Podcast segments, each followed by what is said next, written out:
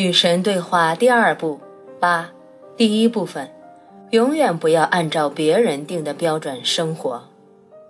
尼尔，和你谈话真有意思，因为你给出的问题总是比答案多。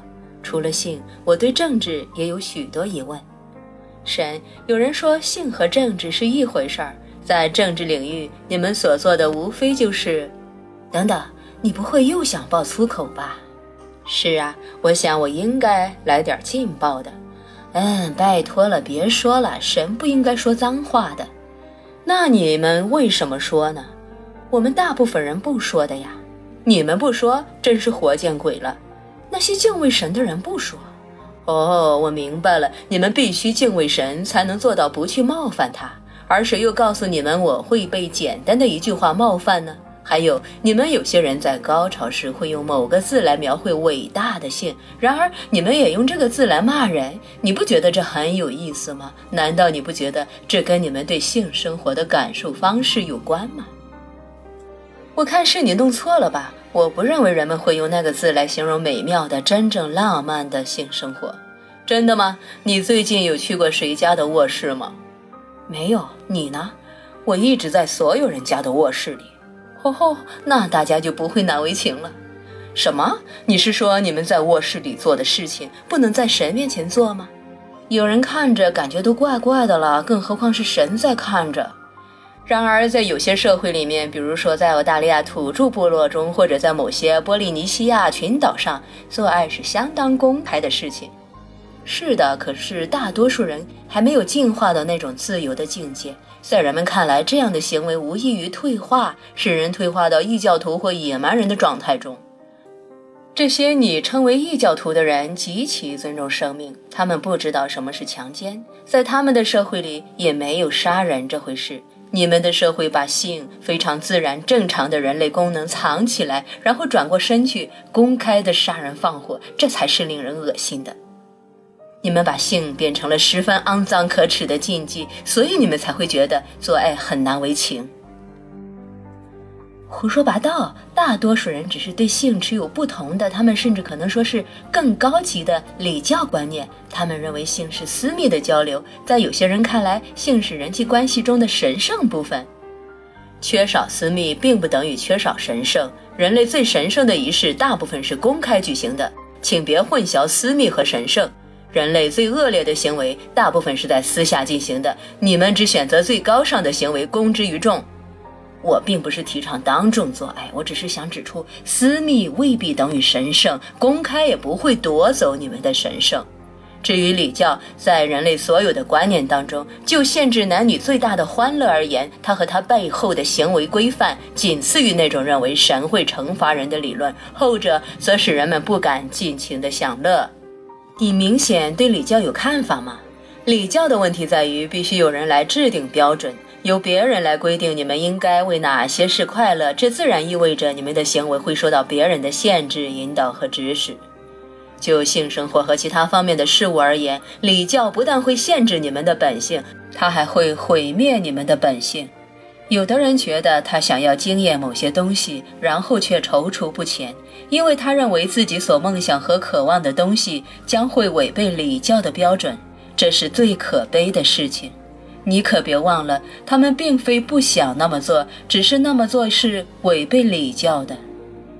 永远永远不要只是因为某样事情可能违反别人的礼教标准而不去做。不仅在性生活方面应当如此，在生活的其他方面亦当如此。如果我要给轿车保险杠贴上标语的话，上面将会写着“打破礼教的枷锁”。我肯定会在每个卧室贴上这样的标语。但是，我们关于对与错的观念是社会的粘合剂。如果没有就对错达成相同的看法，我们如何能够共同生活呢？礼教和你们那种对或错的相对价值观毫无关系。你们可能一致认为杀人是错的，但你们会一致认为在雨中裸奔是错的吗？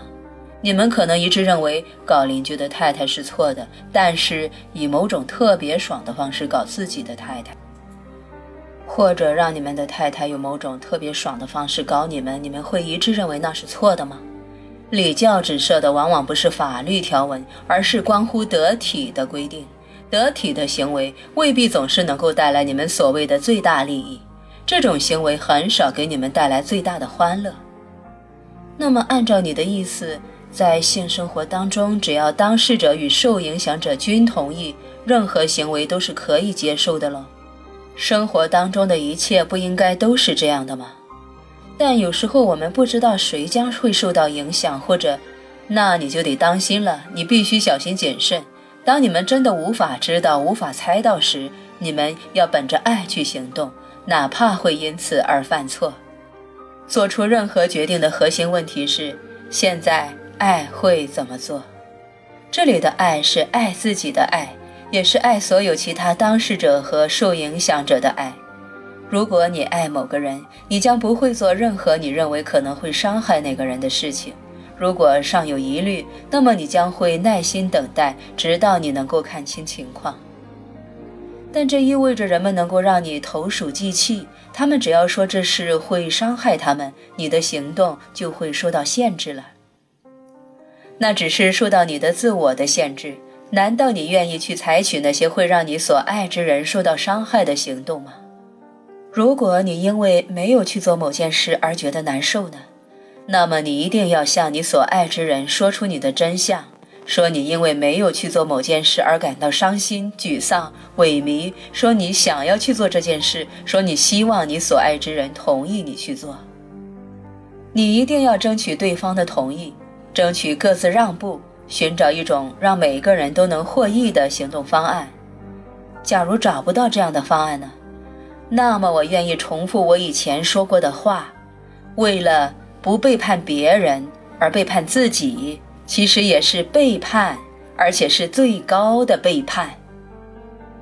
你们的莎士比亚也表达过这一层意思：若要对你的自我忠实，你必然像昼之随夜那样必然，不能对任何人有所欺瞒。但如果人总是追随自己想要的东西，那么就会变得非常自私。我不相信你会提倡这个。你的假设是人总是做出你所谓的自私选择。我告诉你吧，人能够做出最崇高的选择。然而，我还要告诉你，最崇高的选择未必是那种似乎对别人有好处的选择。也就是说，有时候我们必须把我们自己放在首位。你们必须永远把你们自己放在首位啊，然后根据你们想要做的事情或者想要经验的事情，再去做出你们的决定。如果你们的目标、生活目标非常高尚，你们的选择也将会非常高尚。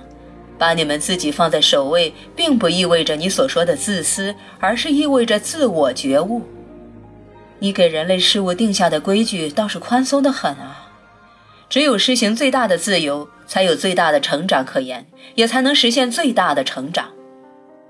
如果你所做的无非是遵守别人的规矩，那么你这不是成长，而是服从。与你们的设想正好相反，服从并非我想要从你们这里得到东西，服从不是成长，而我想要的是成长。假如我们没有成长，你就会把我们打入阴曹地府，对吧？不对。这个问题我在第一卷已经讲过，等到了第三卷，我们再来仔细讨论。